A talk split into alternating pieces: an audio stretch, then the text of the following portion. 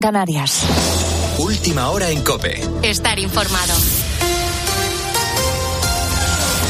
Vamos con la actualidad. Lamentablemente la noche nos deja dos nuevos casos de violencia machista. Gonzalo Zavalla. Sí, uno de ellos en Valencia. La policía ha detenido a un hombre que ha tirado por el balcón a su expareja de la que tenía orden de alejamiento. Ha sucedido en Chiribella y por suerte la mujer está fuera de peligro. El segundo caso ha tenido lugar en Móstoles, en Madrid. Otra mujer permanece ingresada a estas horas en estado crítico tras ser apuñalada en su casa por un hombre que también está detenido. Luis Serrano es portavoz del 112. Policía eh, local de Móstoles que han sido los primeros en llegar y han encontrado a esta mujer de 36 años en parada cardiorrespiratoria por dos heridas incisas, una en tórax y otra en cuello, trasladándola en estado crítico al hospital 12 de octubre. Todo después de que esta mañana conociéramos en Herrera en Cope que un joven de 23 años había apuñalado a sus padres, acabó con la vida de su madre y consiguió herir al padre en el abdomen, que a esta hora permanece ingresado en el hospital Gregorio Marañón. La Guardia Civil intenta determinar en estos momentos si el joven pudo sufrir un brote psicótico. Sí, era un poco rarillo, sí. El chaval era un poco raro. Dicen por ahí que tenía problemas con el chaval, no he tratado con nuevos padres, sí. Siempre estaban sentados en la parte de adelante, muy tranquilos. No sé, que era una familia normal. Ahora miramos al exterior porque en Francia a esta hora se están registrando enfrentamientos entre manifestantes y la policía tras la muerte de un menor tiroteado a manos de los agentes cuando intentaba saltarse un control de tráfico en Nanterre. Iranzu García. La muerte de Nael, este chico de 17 años, ha provocado barricadas en buena parte del país. A estas horas el nivel de tensión no es comparable con el del martes por la noche, aunque las llamadas a la calma en las autoridades no han impedido que haya habido ya enfrentamientos entre manifestantes y la policía en Yale y Toulouse. En estas zonas los autobuses han tenido que ser desviados por por precaución. Igual ha pasado en Burdeos y en la región parisina.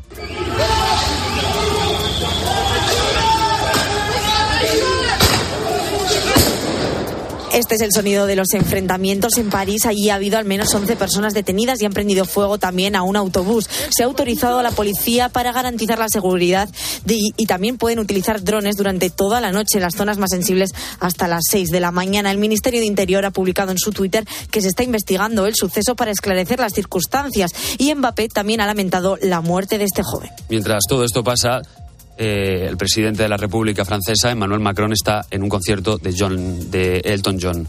Y seguimos en el exterior porque nos llega la noticia de que Madonna está ingresada en el hospital tras sufrir una infección bacteriana. Ha cancelado su gira, que comenzaba el 15 de julio, y al parecer el pasado sábado fue cuando tuvo que ingresar en cuidados intensivos y ser intubada. El comunicado de la gente, la verdad es que da pocos detalles. La incógnita ahora es si sigue en cuidados intensivos. Hay medios estadounidenses que citan fuentes cercanas a la cantante que aseguran que no, pero su agente simplemente ha dicho que tras ser ingresada ingresada en la UCI, se recupera y sigue bajo atención médica. Con la fuerza de ABC. Cope, estar informado. Y no dejamos Estados Unidos porque esta noche la CNN, citando fuentes de la Guardia Costera norteamericana, ha asegurado que se han recuperado lo que podrían ser restos humanos en la zona donde se hundió el submarino turístico que se disponía a ver el Titanic. Tienes más información en cope.es y ahora sigues en la noche de Cope con Beatriz Pérez Otín. Cope, estar informado.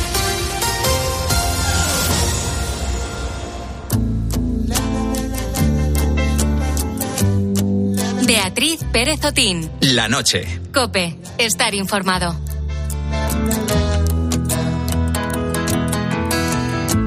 Now that I've lost everything to you, you say you wanna start something new, and it's breaking my heart you're leaving.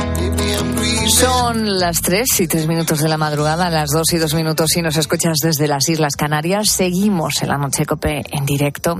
Y estaba pensando que si hiciéramos ahora una encuesta y nos preguntáramos todos cuál es una de las principales preocupaciones que tenemos, seguro que muchos diríamos que la vivienda. La vivienda se ha convertido en un verdadero problema en nuestro país, tanto la de alquiler como la de propiedad.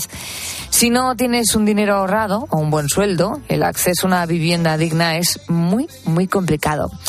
Quiero contarte lo que le pasó a Kenia, una profesora de Mallorca, hace algunos meses. La conocimos en la tarde de COPE.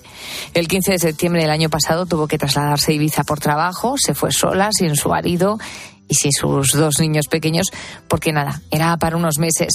Una vez que llegó a la isla, con el precio de los alquileres disparados, vio que no había manera de hacerse con una casa. Pues mira, llegué y por el día pues estuve buscando, además mm, por la zona donde está el instituto estuve mirando los cartelitos, llamando a todos, por el periódico, algún compañero que me dijera precios y todos estaban exageradamente altos. Entonces ya se hizo de noche y la única mm, idea más sensata que se me ocurrió fue ir a aparcar a un sitio donde estuviera 24 horas asegurado, que fue el parking del Hospital Cambises. Y acabó durante un tiempo viviendo en su coche. Y es que le pedían mil euros por una habitación compartida, que era precisamente lo que cobraba, porque el trabajo no era jornada completa.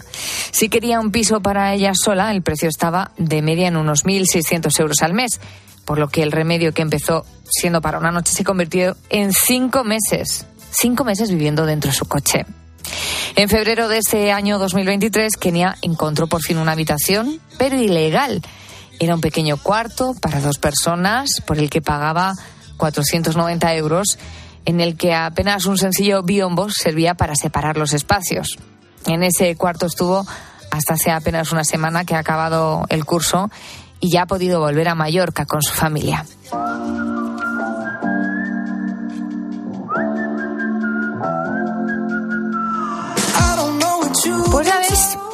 Cuando es imposible encontrar una vivienda hay quien recurre al coche e incluso a una autocaravana. Unos lo hacen por necesidad, como Kenia, pero también es un estilo de vida, es una opción personal. Hay quien se compra una furgoneta, la adapta por completo y la convierte en una mini casa donde tiene cama, cocina y en algunos casos hasta baño. Desde luego ahorrar te vas a ahorrar una pasta, pero te tiene que gustar esta forma de vida. Tienes que ser un espíritu libre y, y, bueno, también te lo tiene que permitir tu trabajo, claro. Para mí esto es, una gozada y me encanta y cuando empecé daba por hecho que al poco tiempo me iba a cansar o me iba a agobiar, pero bueno, pues han ido pasando los años y ya llevan cinco y aquí sigo, sí, sí. Lo bueno es que a día de hoy creo que hay muchísimos trabajos que te permiten trabajar a través de Internet. Yo cuando salí no tenía trabajo, pero me, puse a aprender ciertas profesiones que sí me fuesen a permitir el, trabajar eh, a la vez que, viajaba y bueno, así fue como empecé a escribir y con eso pues escribí un libro que se llama Cómo vivir y viajar en furgoneta, que se han vendido pues más de 6.000 copias. Y luego también pues eh, grabo podcast eh, del mundo de los viajes que también es otra cosa que, que, funciona muy bien, pero también he probado muchas cosas que, que no han funcionado. Es Íñigo Mendía, lo acabas de escuchar, se gana la vida como escritor, como podcaster vive en una furgoneta de reparto desde hace cinco años. Esto se lo ha contado nuestros compañeros de Mediodía Cope desde su casa móvil aparcada en el sur de Gran Canaria. Allí lleva viviendo un mes. Seguro que te gustaría, a mí desde luego también, echarle un ojo y ver cómo es por dentro. Así que mira lo que nos ha contado. Es el típico camión que podemos ver repartiendo cerveza, carne o pescado por cualquier ciudad. Y eso, es una caja cuadrada totalmente diáfana, con un sofá cama, con una cocina en L bastante grande, luego tengo una chimenea de leña también pequeñita. 2018 eh, encontré un camión que tenía una chimenea, estuve ahí tomando un té con un chico en Inglaterra y vi la chimenea y dije, joder, yo esto lo quiero tener en mi próximo furgoneta. Y todo esto en 8 metros cuadrados. Además de la chimenea pequeña, se incluye una ducha abierta y un váter seco que no genera olores ni gasta agua. Si te preguntas si es barato vivir así, Íñigo nos ha contado que no paga más impuestos que el del vehículo y la energía que necesita la obtiene las placas solares que ha instalado en el techo de su furgoneta. Es una manera de vivir, como ves, nómada, libre, económica, que te permite en veranos calurosos como este huir del calor viajando hacia el norte, que es lo que lleva haciendo desde que eligió este estilo de vida hace ahora cinco años.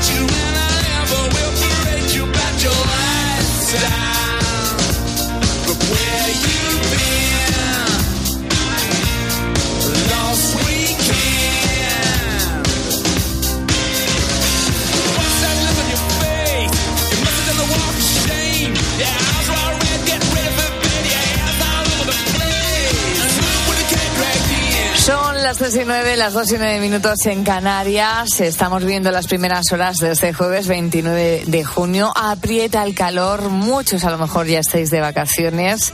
Y es que el verano es tiempo para viajar, para disfrutar del tiempo libre, la familia, los amigos, pero ¿qué pasa con los niños durante los tres largos meses que los tenemos en casa? esos 90 días que dura el verano mientras tú tienes que hacer encaje de bolillos para trabajar parte de ellos. Pues bien, enseguida vamos a hablar de la opción de los campamentos con nuestra psicóloga Macu Gortoza Ibáñez de la Cadiniere. Especialmente si has decidido que tus hijos vayan a un campamento con pernocta, es decir, que ya van a dormir por primera vez fuera de casa, a lo mejor no lo llevas bien del todo. Probablemente te interese lo que viene a contarnos Macu, nuestra psicóloga en la noche. Pero también quiero en la noche abrir un melón. ¿Es el verano un tiempo para que los niños hagan deberes como recordatorio de lo aprendido? ¿O deben, por el contrario, solo disfrutar? Ahí lo dejo, ¿eh? Tuve tranquilo, tranquila dándole vueltas porque en unos minutos vamos a hablar de eso. Yo no sé si Carlos Márquez cuando llegaba al verano le decía a su madre, Chato, te toca vacaciones Antillana. No, no, no, por suerte he hecho muy poquitos cuadernillos Antillana, cuadernillos de caligrafía, caligrafía rubio. No, no, me dejaban muy tranquilo mis, mis padres. Pues yo todo lo contrario. Ah, sí. Te tocaba hacer de todo. Uh, me, me hacían trabajar muchísimo durante el verano. Tenía Pues- mis horarios, ¿eh? Pues aquí estamos los dos. O sea, ¿De qué equipo eres? Claro. ¿De los pringados ya- como Beatriz o de los ociosos como Carlos? Al final los dos hemos acabado en la noche de cope. bueno, o sea, que, bueno, pues por no caminos una- diferentes. Por eso no hay digo. una opción eh, buena. Claro, en, en este caso, pues bueno, pues hay algunos que hemos, hemos librado un poquito más y otros que, que ha tocado hemos estar pringado un poquito también más. está, es lo que toca, es lo que toca. Lo que toca también es ver el tema, el tema del que estamos hablando hoy con nuestros queridos búhos. Pero que suene primero la música. Perfecto.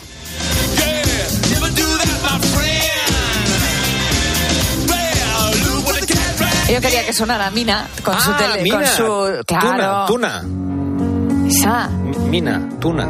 Es- Mi- en fin. esta ¿Qué? canción. Mira qué Ay, bonita, qué bonita, es. sí. Sube, sube, Luis.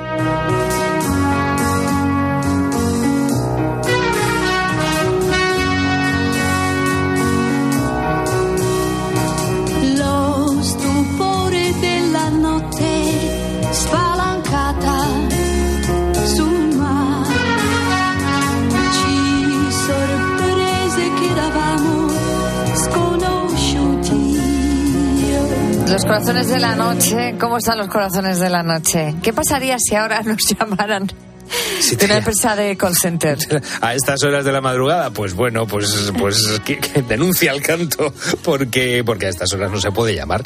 Está, está bueno, no sé está prohibidísimo, pero es de muy mal gusto, independientemente de la legalidad o no, es de muy mal gusto. Esta madrugada estamos hablando eh, de, bueno, con nuestros buitos de cómo, cómo funcionan ellos cuando reciben una llamada de un teleoperador, cómo las atienden, me refiero, si contestan, si cuelgan, si bloquean el teléfono, si están hartos o si les escuchan contar y luego pues ven qué hacen. 661 20 15 12 es el teléfono de WhatsApp de la noche de Cope y ahí nos han llegado mensajitos y también en redes sociales porque nos ha escrito Víctor Vázquez a Facebook dice yo le digo que estoy dado de alta en la lista Robinson y cuelga al instante y no me extraña porque ya hay empresas eh, que se han saltado la lista Robinson y eh, que les han multado con, eh, con 10.000 euros. ¡Wow! O sea que, bueno, eh, lo hemos dicho muchas veces, es una lista en la que tú te puedes inscribir para que las empresas sepan que no te tienen que llamar.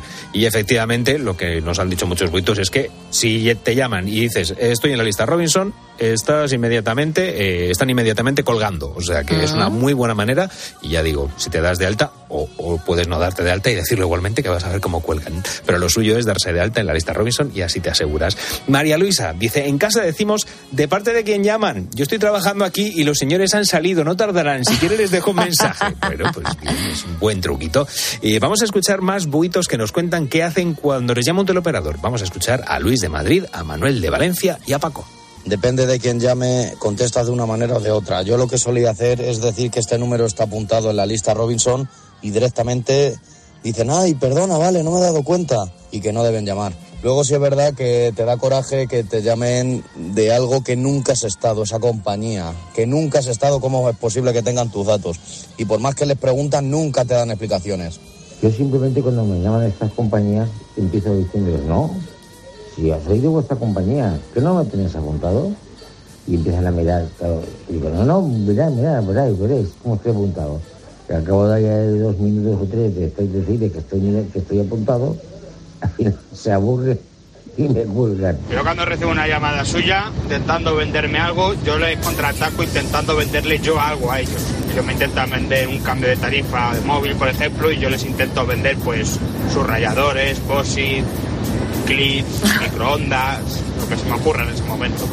Pues ojo porque también nos han mandado mensajitos personas que están en el otro lado del teléfono. Fermín dice, yo trabajaba eh, de electricidad como autónomo hasta que tuve una enfermedad y ahí solo podía trabajar en régimen de teletrabajo y trabajé de teleoperador, ya que es lo que me permitía la salud. Y se lo dejé porque me sentía mal cuando cerraba un contrato y sabía que el cliente a la larga perdía. Y tenía muchísima presión por parte de la empresa. Pues hoy en la noche de COPE hemos abierto precisamente el programa hablando con Noemí, una teleoperadora. Eh, nos, hay... Que nos hablaba precisamente de esa presión Eso es. bajo la que están trabajando a diario durante siete horas. Espero que la gente, si no en las horas completas de la noche de COPE, pueden escuchar el testimonio porque creo que nos va a ayudar a las personas que recibimos las llamadas a empatizar muchísimo más con esos profesionales, que son profesionales al fin y al cabo, y que, y que dejemos de atizarles tanto y a lo mejor donde tenemos que poner el foco es en cómo están haciendo esas Las empresas, empresas. de telemarketing. Ese praxis de la empresa. Efectivamente, y sobre todo que a los trabajadores, pues eso, que no les estén azuzando tanto. 661 20 15 12, teléfono de WhatsApp de la noche de COPE. Esta madrugada estamos hablando de la relación que tenemos con los teleoperadores, cómo atiendes tú esas llamadas, si contestas, si cuelgas, si empatizas con ellos. Bueno, pues cuéntanoslo en el teléfono de WhatsApp de la noche de COPE o en nuestras redes sociales, en Facebook y en Twitter somos arroba la noche de COPE. Beatriz Pérez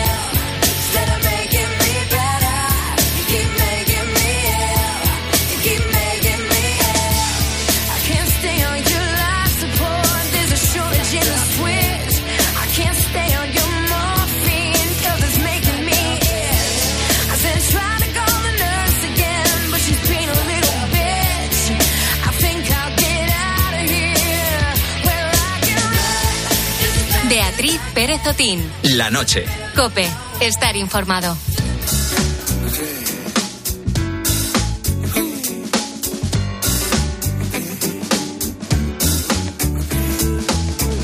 Recientemente en mi casa vive un tipo que me manda, que me corrige, me ordena y me torea, pero me da un abrazo y me gana. Me quita el partido y me pone unos cartones de una esponja que vive bajo el agua. Se sienta en mi sillón, colchón. Efectivamente vivo con la divina adivinanza. Disfruto de cada segundo suyo. Me reta porque sabe que va a ganarme. Mientras que sigue creciendo, verle correr me da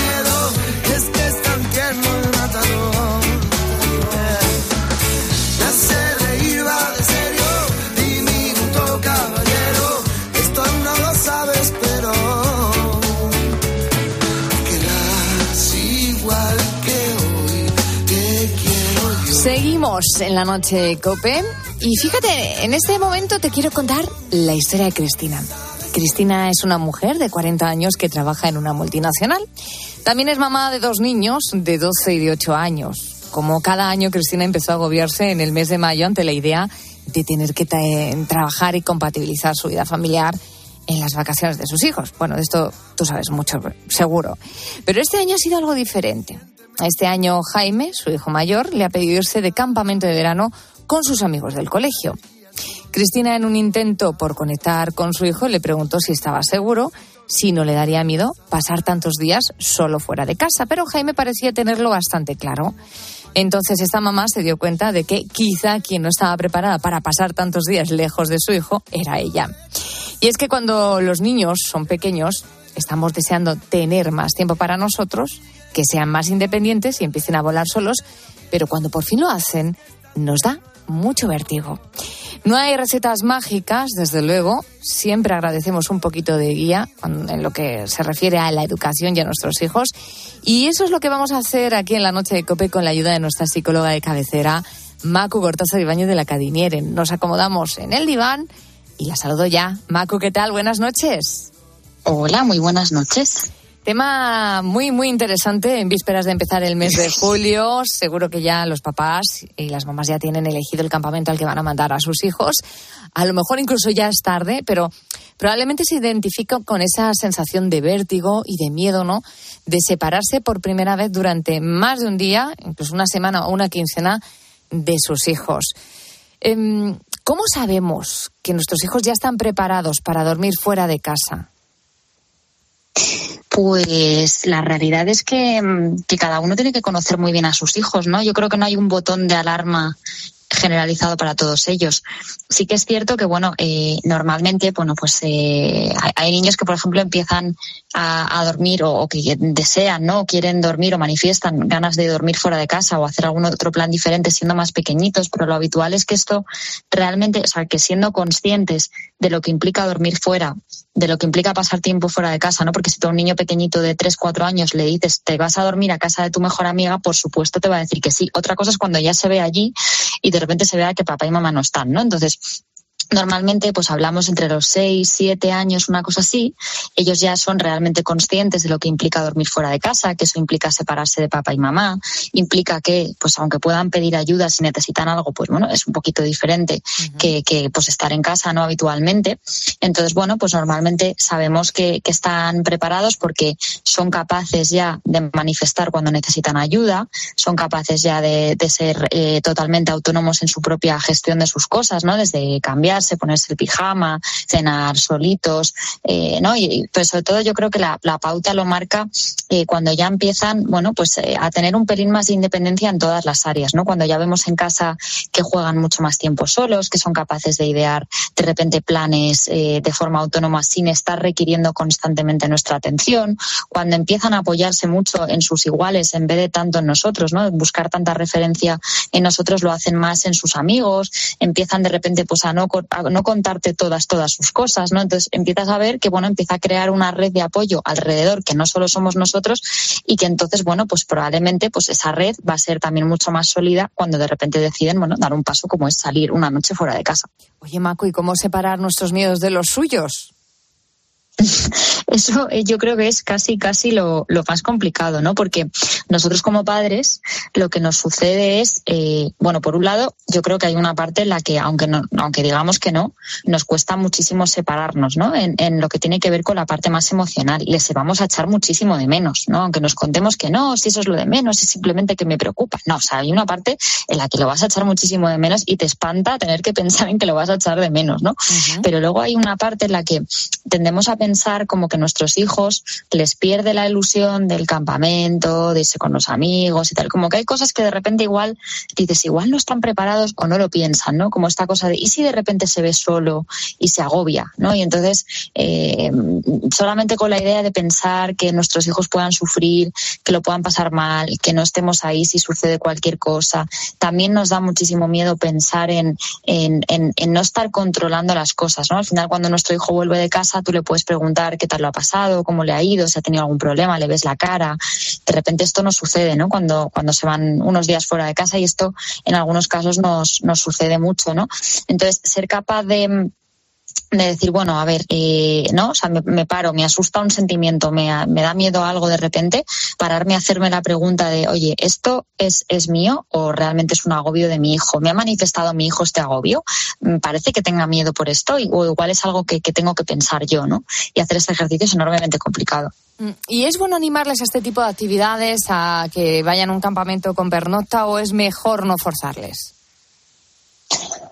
A ver, la realidad es eh, que, que, bueno, hay, un momento, generalmente los niños, decíamos, pues eso, ¿no? En torno a los siete años, ocho años, una cosa así, quizás pueden ser a lo mejor un poquito más mayores también, en los que prácticamente todos pasan por una etapa en la que les apetece pero dudan. ¿No? Entonces hay ese momento en el que dices, bueno, ¿qué hago? ¿no? ¿Los animo como para que terminen de dar el salto o mejor espero a que ellos solos lo, lo reclamen? ¿no? Yo creo que si estamos en este momento de duda, obviamente nosotros tenemos que conocer mucho a nuestro hijo entonces yo creo siempre es bueno eh, a, a ofrecer alternativas, ¿no? Poner, digamos, no hacer esa especie de pro y contra con, con, el niño, ¿no? Y pues te lo vas a pasar muy bien, si te asustas vas a poder pedir ayuda a un profe, si pasa cualquier cosa mamá siempre va a estar aquí, me van a llamar, yo te puedo recoger, o sea, como dar muchas alternativas para poder despejar todas sus dudas sí. y que ellos tengan un poquito más de sensación de libertad para tomar la decisión. Pero si hay un niño que por lo que sea se cierra en banda, se al principio dice que sí, luego se arrepiente, bueno, todas estas cosas eh, pues es preferible no forzar, ¿no? Porque, sobre todo, no, no, por no por nada, porque seguro que el niño al final se lo va a pasar increíble. Pero si le dejamos llorando en el campamento, si de repente pasa cualquier cosa, el problema mayor va a ser lo mal que nos vamos a sentir. Entonces, ahorrémonoslo. No pasa nada, ya irá el año que viene, ¿no? Esta cosa que también sucede. O sea, que, mm, no sé, eh, imagínate que llega la víspera y en ese momento el niño se arrepiente. ¿Es mejor eh, deshacer el plan? ¿O probar y luego ir a Eh, rescatarle?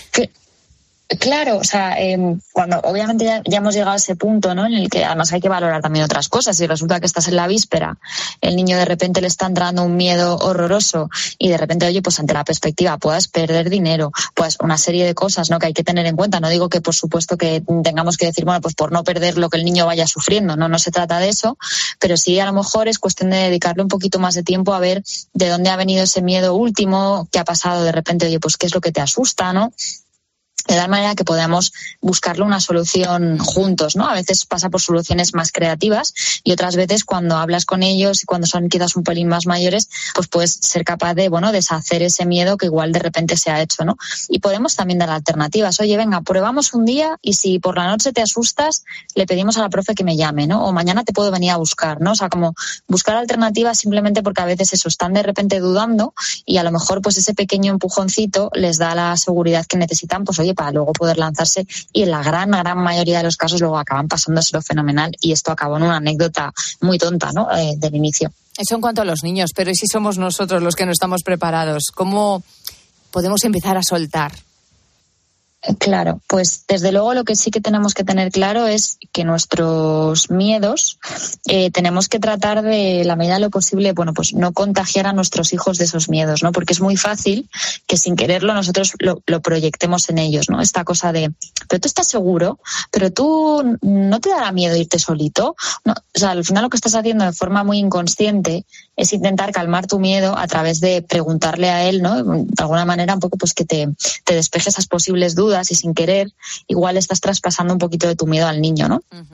Entonces, en la medida de lo posible, si yo estoy asustado, busquemos otro lugar donde poder poner esas dudas, ¿no? Pues ahí, bien sea nuestra pareja, una amiga, un familiar, un profesor, un lo que sea, ¿no? Donde poder también pues despejar esas dudas. También, oye, pues si a los niños les calma tener mucha información de lo que va a pasar, lo que van a hacer, las posibilidades que tiene si se asustan. Bueno, pues a los padres nos sucede lo mismo, ¿no? Saber a dónde van, cómo van, qué es lo que van a hacer, qué van a comer, a quién pueden llamar si pasa cualquier cosa. Todo eso generalmente nos suele dejar un poquito más tranquilos, ¿no? Si yo sé que como madre o como padre me asusta este tipo de, de acercamientos, bueno, pues hagamos los A lo mejor el primer campamento no tiene que ser de 15 días, puede ser de tres, ¿no? Bueno, pues bueno, ir poco a poco también, eh, pues eso, ¿no? Eh, viendo cómo estoy de preparado yo, cómo está de preparado mi hijo y cómo, bueno, pues poco a poco puedo ir a lo mejor, des, ¿no? Bueno, descargándome o, o desahogándome con gente de mi alrededor que también me dé un poco una visión un poco más objetiva de las cosas, ¿no? Pues muy interesante el tema que estamos abordando esta madrugada de jueves con nuestra psicóloga Macu Gortázar Ibáñez de la Cadinieres. Si tienes niños pequeños, si este es el primer año que has decidido que vayan a un campamento con pernocta, es decir, que pasen más de una noche fuera de casa y tienes que aprender a soltar, pues yo creo que es interesante la reflexión que estamos haciendo con Macu. Como siempre es un placer, Macu, una semana más. Muchísimas gracias. Nos encontramos en siete días. Perfecto, pues hasta pronto. Toda mi vida ha cambiado desde que te conocí.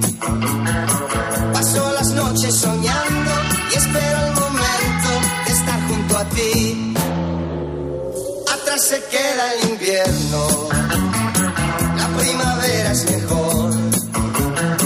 Pronto en verano estaremos, tú sentiremos los rayos del sol. Vacaciones de verano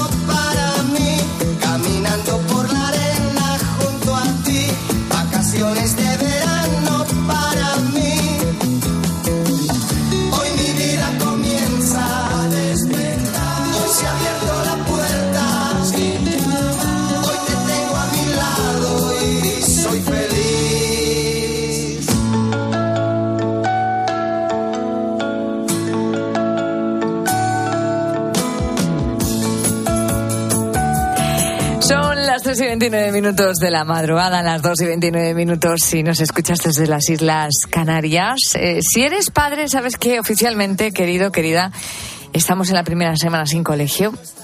Acabamos de ver cómo un campamento puede ser la solución para conciliar en las familias, pero el verano es largo. Es larguísimo. Y algo habrá que hacer con esos casi 8 millones de alumnos que tenemos en este momento sin colegio, Carlos. Pero fíjate cómo es la cosa, Beatriz. Dices tú, el, el verano es larguísimo, es larguísimo. Claro, ¿cómo se nota que ya no somos jóvenes y ya no tenemos el verano entero para no, estar... no, no, ¿cómo se nota que soy madre, que tiene que trabajar, conciliar y una niña aburrida en casa, que, no puedes estar empalmando un campamento con otro? Pero antes estábamos diciendo, y el verano, ojalá fuera más largo, tres meses ahí, para- sin colegio, sin instituto, sin Hombre, si universidad. fuera yo la que tuviera las tres meses de vacaciones, igual se me hacían cortas. Claro, pero, por pero eso. claro, no, no. Por eso, claro, Tú es tienes que- las que tienes y mientras tienes un niño o una niña pululando por casa, me aburro, ¿qué hago? Y Claro. tú, que, que no soy un monitor aquí de tiempo libre, que soy una madre trabajadora. Eso es. Es que, bueno, pues sí, las vacaciones son eh, un paraíso, son un paraíso para, para los más eh, peques de la bueno, para los más peques y para los más desocupados, porque es que son tres meses de vacaciones, en un principio, sin obligaciones, eh, obligaciones que sí tienen los padres, ¿verdad? Por razones lógicas y obvias. Aquí es donde está el kit de la cuestión. ¿Deberían hacer algo de repaso del curso para que en estos meses no olviden los más pequeñajos todo lo que han aprendido en el curso? Pues hay opiniones para todos. Os contábamos hace unos minutos que Carlos cuando llegaba el verano pues podía tumbarse a la Bartola, sus padres le dejaban disfrutar y mi madre, bueno, pues se sacaba todos los libros, cuadernillos que había en el mercado en aquellos años para que yo hiciera uno tras otro y cuando no, pues me ponía a hacer punto de cruz.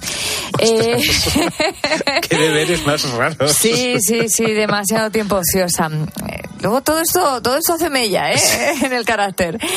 Lo dicho, que hay opiniones para todos, pero qué mejor que empezar a ellos, a los más pequeños, como Joan, de nueve años, que lo tiene todo claro. Escucha. Joan, ¿te gusta hacer deberes en verano? No. ¿Pero nada? ¿Un poquito? No. Nada, ni repasar. No. ¿Y leer? Sí. Bueno, le he visto muy convencido. Qué, qué persuasión. Pero seguro que no. Pero no. Pero no. Que no, mamá, que no. La madre de Joan se llama, mira, mi tocaya, Beatriz Juárez. A ella le hemos preguntado que qué le han aconsejado los profesores para el verano, para su hijo, claro. Hagan un diario de sus vacaciones. Que si viajan, que busquen información de monumentos, lugares importantes, que visiten exposiciones. Para las matemáticas, para repasarlas, dicen que mejor con la vida cotidiana, sin que ellos se den cuenta, plantearles problemas, enseñarles a manejar cantidades de dinero pequeñas. Y si queremos eh, reforzar un poco más lo que es el curso, podemos comprar un cuadernillo de verano y ya está. Oye, pues me parece muy bien, ¿eh? Y lo del diario me ha parecido una gran opción. El caso es eh, ir metiendo poco a poco a los niños en las actividades cotidianas. Te los puedes llevar a la compra, por ejemplo, que les sirve para recordar lo que han aprendido en el curso. Y si los padres lo ven conveniente, pues también le pueden dedicar un ratito a ese famoso cuaderno de vacaciones. Claro, bueno, esta es la línea en la que están muchos profesores y que le han transmitido a- en el colegio. Por ejemplo, a María Cuesta, mamá de otro niño de nueve años. Dicen que es aconsejable que, ah, que lea todos los días un poquito y, y que estudie las tablas, haga ma- o multiplicaciones, sumas y eso, para que no se le olvide. Por ejemplo, ahora Enzo, que tiene nueve años, pues le hace falta seguir un poquito con la rutina para que no se le olvide las tablas de multiplicar ni cómo se hace una división. Claro, es que es muy importante el, repaso. Está bien el descanso, pero ojo, si vamos repasando, pues eso que vamos trabajando en la cabeza, ¿no? Las tablas de multiplicar, eh, bueno, es uno de los ejemplos. No es algo que se aprenda eh, de la noche a la mañana. Eh, Lo normal es que un niño, pues que si es pequeño, pues las vaya olvidando. Pero, claro, no todos los padres piensan exactamente igual.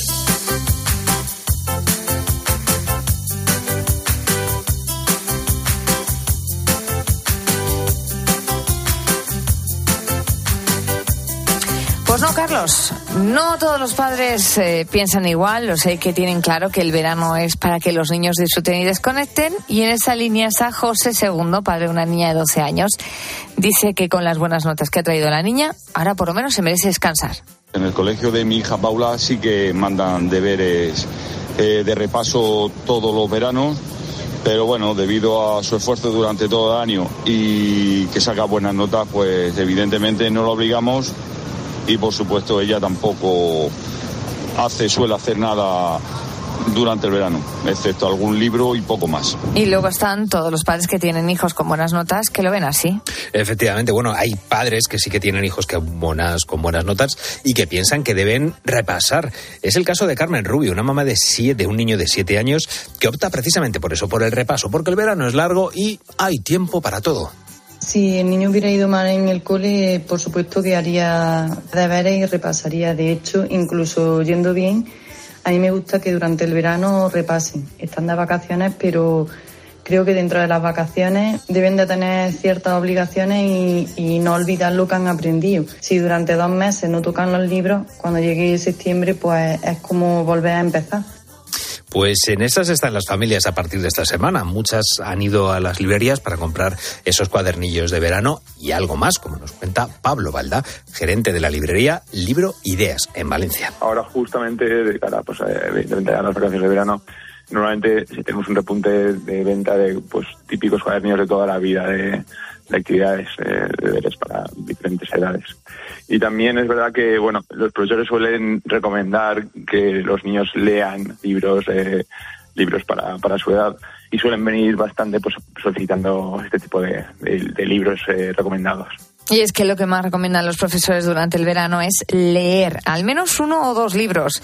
Esto es lo que más insisten para los tres meses en los que se olvidan de todo lo relacionado con el colegio. Normalmente los, los niños que suelen estar en primaria, que es desde pues 5 o 6 años hasta, hasta 11, 12, 12 años. O sea, suelen ser las, las edades que más, que más consumen este tipo de, de libros. Normalmente les suele gustar eh, los libros de, de aventuras. Eh, hay diferentes colecciones muy, muy buenas que nos, nosotros recomendado, recomendamos y normalmente aventuras y fantasías más dudas que nos ha resuelto Pablo Balda, gerente de la librería Libro Ideas. ¿Se nota que los niños están optando por los libros electrónicos y ha bajado la venta en papel? Pues no, los padres siguen prefiriendo el soporte de siempre. Es verdad que, bueno, pues ahora los niños tienen diferentes opciones, pueden leer pues en pantalla en papel, pero eh, afortunadamente los padres seguimos prefiriendo que lean en papel y creo que es una costumbre que no se debería perder. Y aprovechando que Pablo también tiene niños, le hemos preguntado si él está a favor o en contra de las actividades de repaso veraniegas. Dos meses, casi tres meses sin realizar ningún tipo de actividad, no, no creo que sea buena. Tienen que no perder el hábito de leer de, que, que, suelen coger durante el resto del año, no perderlo en verano, además tienen mucho tiempo libre. Eh, y también, evidentemente, pues realizar diferentes actividades, eh, ya sean algo de matemáticas o incluso. Puedes salir con cualquiera, na, pasarte en la borrachera, tatuarte la Biblia entera no te va a ayudar a olvidarte de un amor que no se va a acabar. Pues su opinión coincide con la de los profesores, que son una parte esencial de este debate y a los que hay que escuchar. Claro, porque al final son ellos los que en septiembre reciben a todos estos niños y toman el pulso de cómo vuelven de entrenados o de desentrenados. Palma García es profesora tutora del grado de Magisterio de Infantil de la Universidad UNED en el campo de Gibraltar. Puedes hacer muchísimas actividades porque vas a trabajar lo que son los hábitos de estudio, que llevas todo el curso trabajándolo desde pequeño y es una pena que se pierda eh, en vacaciones porque en vacaciones da tiempo absolutamente a todo, a ocio, a hobby, a, actividades al aire libre, a tiempo de familiar, a tiempo con, con los amigos y actividades. Esta profesora recomienda hacer con los más peques de la casa pues actividades divertidas, actividades lúdicas, en las que además de aprender, se divierta. Eh, cojo un catálogo de, de, un supermercado, pues vamos a hacer la compra. Tengo 50 euros y necesito comprar pues cosas de higiene y, y, alimentación. Pues si un huevo vale tanto, ¿cuánto vale una docena de huevos? Vamos a buscar en internet eh, nuestro animal favorito, el sitio que queremos visitar, resolver misterios. Es que hay muchísimo material, hacer un herbario. Sí, todo esto está muy bien, pero claro, los padres están trabajando, tienen que tener tiempo para dedicárselo a sus hijos. Volvemos de nuevo al tema que nos preocupa, la conciliación. ¿Cuál es el tiempo recomendado para que hagan estas actividades? Para infantil, Palma García recomienda cerca de media hora y para el resto 45 minutos. Eso sí, 45 minutos bien aprovechados que lo hay que disfrutar como Carlos Márquez de las vacaciones. Pa' ver si te veo, pero na, na, na. Ven y amanecemos una vez más. Como aquella noche en Puedes salir con cualquiera, na, na, na, na. Pasarte en la borrachera te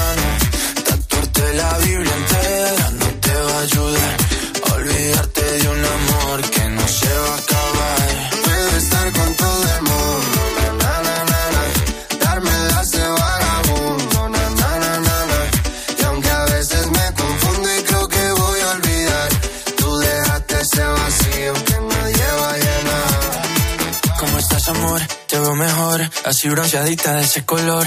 No bailes así que me da calor. Tú pegas más duro que el reggaetón. Se te nota el gimnasio. Cuando lo haces despacio. Sé que no soy tu novio, pero te quiero obvio. Ay, ay, ay, ay. Muchacha, aunque pase el tiempo, todavía me dominan esos movimientos. Ay, ay, ay, ay, mi cielo, el amor duele y cuando está doliendo. Puedes salir con cualquiera, na, na, na, na. Pasarte la borrachera. Escuchas la noche. Con Beatriz Pérez Otín. Cope, estar informado.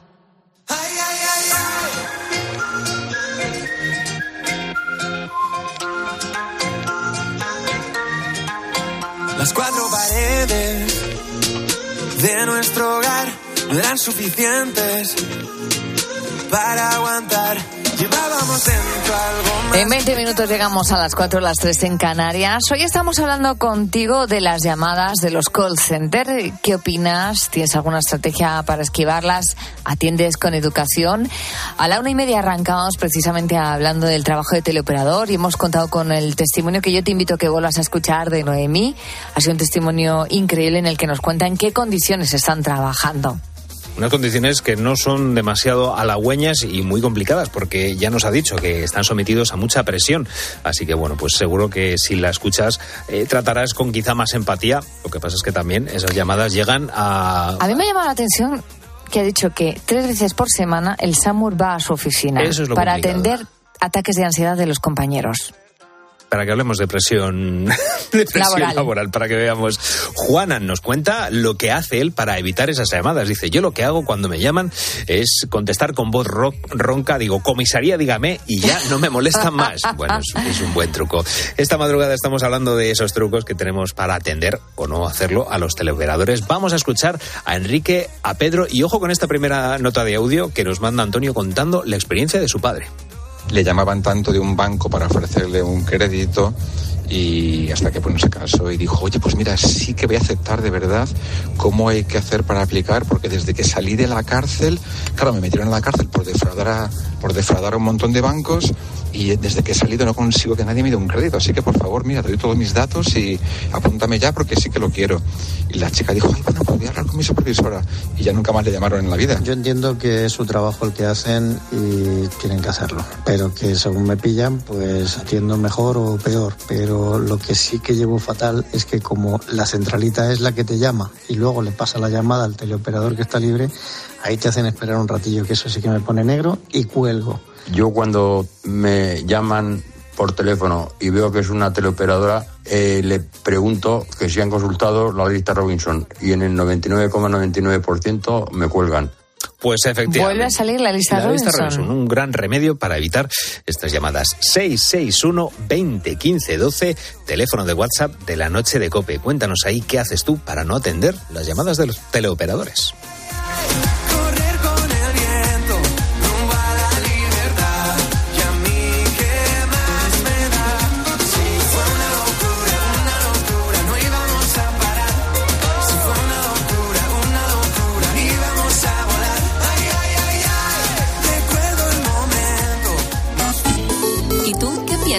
Escríbenos en Twitter, en arroba cope y en facebook.com barra cope. Según el EGM, Carlos Herrera mantiene su fortaleza en la radio y acorta distancias con su principal competidor. Ya sois más de 2.600.000 oyentes los que a diario escucháis Herrera en Cope. y veremos cómo afecta a los particulares, cómo le afecta a usted. De juego y el partidazo de Cope siguen liderando la radio deportiva este año. Paco González, Manolo Lama y Pepe Domingo Castaño mantienen el liderazgo los sábados, crecen un 8% y ganan 143.000 oyentes. 1.858.000 personas ya escucháis los fines de semana a los números uno del deporte. Hola Manolo, muy buenas. Hola, muy buenas tardes. El partidazo de Cope con Juanma Castaño cierra temporada como número uno y cada noche es escuchado por 757.000 oyentes. con el entrenador del Atlético de Madrid, con el Cholo Simeone. Buenas noches a todos. ¿Te has encontrado con, con, con Ancelotti? No, pero me gustaría ya. La linterna de Cope crece en el último año un 4% de audiencia. Y 900.000 personas eligen a Ángel Expósito para terminar el día teniendo todas las claves de la actualidad. ¿Cómo de complicado es abrir una empresa en España si hay muchos instrumentos? Según el EGM, en Ábside Media mantenemos nuestra fortaleza en la radio española con más de 6.150.000 oyentes entre todas nuestras marcas. Y por eso te decimos, gracias por confiar en nuestro equipo de comunicadores y en nuestra forma de hacer radio.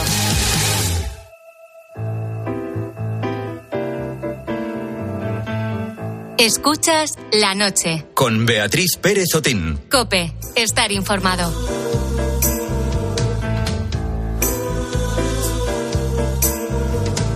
If your life is a bore and it's left you wanting more, leave your fancy degrees and your jobs and your cheese. It's time to change your point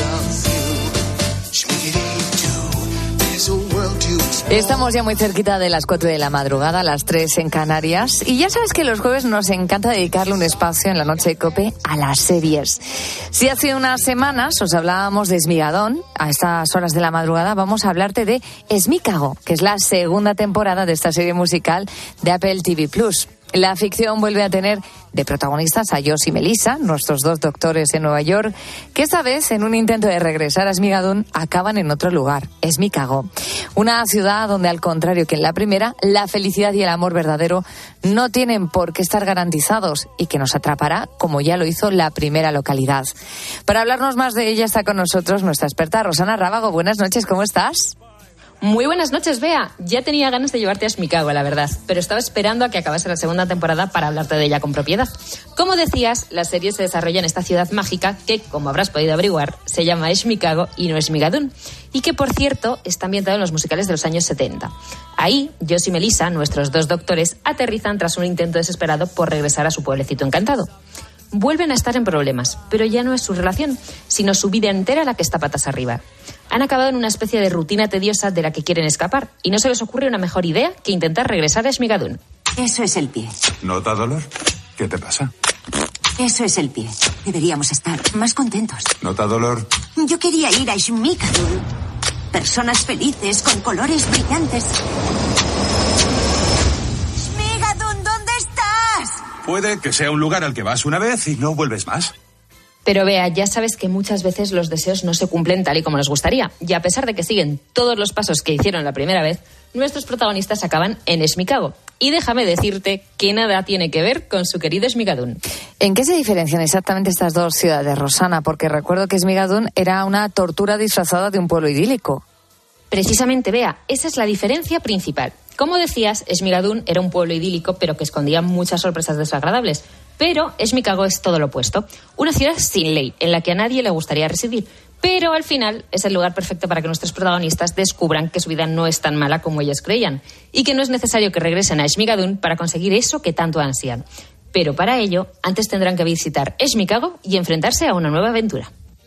Estamos en una época posterior de los musicales. Estos musicales son más oscuros, con más sexo, violencia y... Debe de ser una broma. We are looking for a dancer as good as Elsie was before she died. So don't hold back. Let's do the whole combination. Facing away from the acht. Una nueva aventura que incluirá nuevos personajes y algo me dice a mí que tendrá que ver con personajes muy típicos de los musicales de los 70 y no tanto de los 40. Efectivamente, aprovechando que ya conocemos a los protagonistas, déjame presentarte a otro personaje con casi tanto peso como Yoshi Melissa, el narrador. Interpretado por Titus Burgess, es una de las mejores incorporaciones en esta segunda temporada. Como buen narrador, él será quien nos guíe a través de esta segunda temporada y nos explique qué es lo que está sucediendo a medida que avanza la historia. Además, actuará como narrador en primera persona y formará parte de Esmicago, aunque solo mantenga contacto, propiamente dicho, con nuestros protagonistas. Así que ahora nuestros héroes entrarán en la ciudad de Chicago. ¿Con quién está hablando? Oh, hubo un tiempo en que muchos musicales tenían narradores. Oh, disculpe, continúe. ¿De verdad? ¿Me acabas de dar permiso? Oh, Y también tenemos al villano de turno, un personaje que aparece por primera vez en esta segunda temporada. Así es, Bea, aunque no sé si podríamos clasificarlo como el villano de esta segunda temporada, pero me estoy adelantando a los acontecimientos. Se llama Octavius Kraft y es el dueño de Kraft Lab y de la red eléctrica de Chicago. es cierto que actúa un poco como antagonista y sus acciones son cuestionables. Además, tiene una mala obsesión con Melissa y no dudará en hacer lo necesario para conquistarla. Mira, atenta. Solo que, bueno, me siento un poco sola. ¿Y tú? La verdad, también me siento un poco solo. Bueno, pues entonces hagamos algo al respecto.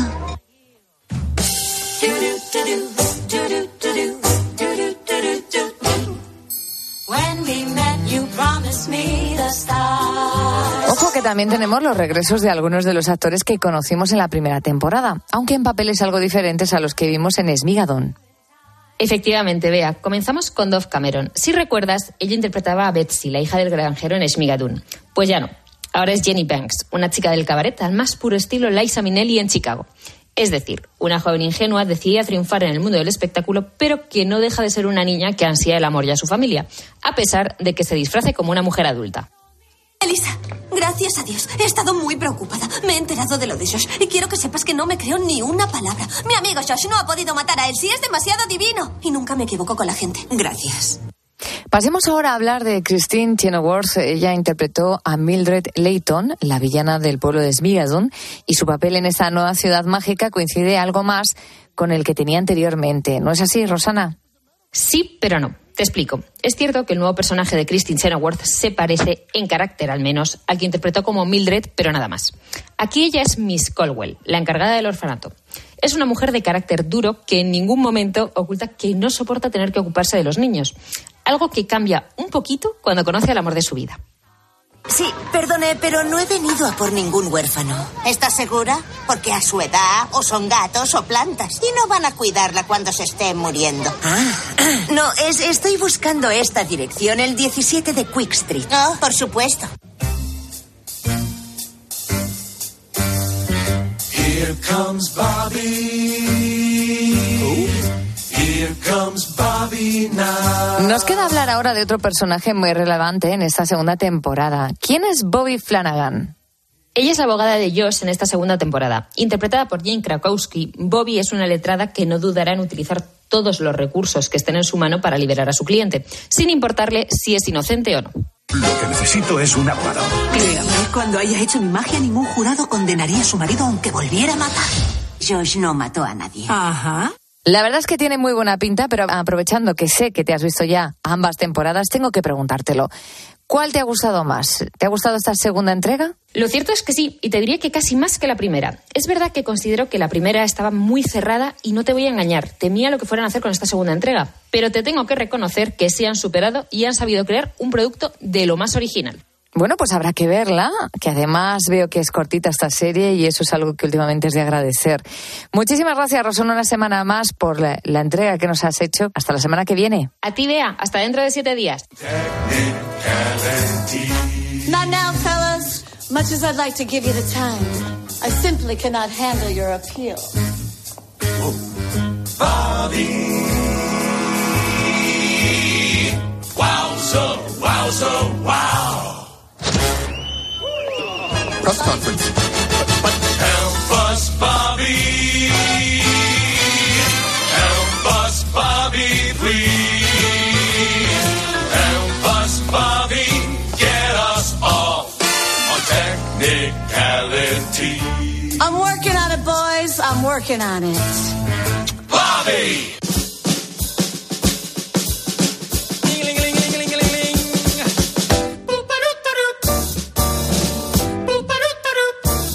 Escuchas la noche. Con Beatriz Pérez Otín. Cope, estar informado. ¿Cómo me gusta esta canción con la que nos vamos a despedir de ti, querido Huito? Que tiene mucho que ver con el tema que estamos hablando en nuestro tramo de oyentes. Hemos empezado conociendo cómo es por dentro el trabajo de teleoperador a raíz de un cambio que ha habido con la Ley General de Telecomunicaciones que se puso hace mar- en marcha hace un año y que entra con una novedad importante este jueves 29 de junio con el artículo 66 que habla sobre el derecho a la protección de los datos personales y la privacidad en relación con las comunicaciones no solicitadas. Por eso, ¿Qué estamos preguntando hoy a los oyentes, Carlos? Esta madrugada hemos preguntado a nuestros queridos búhos eh, cuando ellos reciben una llamada de un teleoperador, ¿qué hacen? Si las atienden, si les cuelgan directamente, eh, ¿qué les dices? Si empatizan con ellos hasta cierto punto, si están hartos, como ya nos han confesado nuestros buitos que están de recibir esas llamadas. Y vamos a leer los últimos mensajitos. José Antonio, el camionero de Huelva, dice, estoy harto de las empresas piratas que te llaman, eh, que te llama el teleoperador y, y con un par de cosas que dice, ya sabes que te intentan estafar. Y cuando ven que lo has notado, cuelgan. Montemayor dice, yo le corto porque ya no me fío. A mi marido con un mensaje le han quitado mil euros. Le hicieron una Uy. trampa diciendo que había entrado en su cuenta. Eso lo hemos hablado muchas veces. Hace tiempo, es verdad, que no hablamos con, con Juan Diego Polo de los de los eh, de las estafas y de los eh, pues esos mensajes que nos llegan. recurrente, Y es ¿eh? recurrente, pues fíjate, a- eh, ahora que no hablamos tanto de ello, a Montemayor le ha, le ha ocurrido esta situación. Mati dice, yo me di de alta en la lista Robinson de la que habéis hablado y no he vuelto a tener un solo problema. Es súper sencillo y oye, mano de santo. Pues sí, efectivamente, esa lista Robinson de la que hemos hablado es maravillosa. Y vamos con los últimos buitos de la madrugada, Beatriz. Vamos a escuchar a Jorge de Alicante y a Isabel de Córdoba. Pues yo lo empatizo, porque yo nada más que oigo decir que hay muchas normas, de que no te pueden llamar en las horas de las comidas, de la noche. A mí me llaman a cualquier hora. Y estoy cansado. Yo creo que si de verdad se pusieran en nuestro pellejo, no lo harían. Cero patatero. Es un trabajo que para mí no es digno, la verdad. Lo siento, si a alguien le molesta. Es que hay veces que te llaman para cambiarte de tarifa, entonces le dices que no puede o lo que sea y seguir insistiendo. Y a veces tienes que colgar. Bienvenida Beatriz, que ya está ahí contigo, Carlos, y un besito muy grande para los dos y para todos los búhos. Muchísimas gracias, querida. ¿Cuánto os he echado de menos? bueno, pues hemos intentado conocer el trabajo de teleoperador, ponernos en su piel, pero también nos ponemos en nuestra propia piel como consumidores.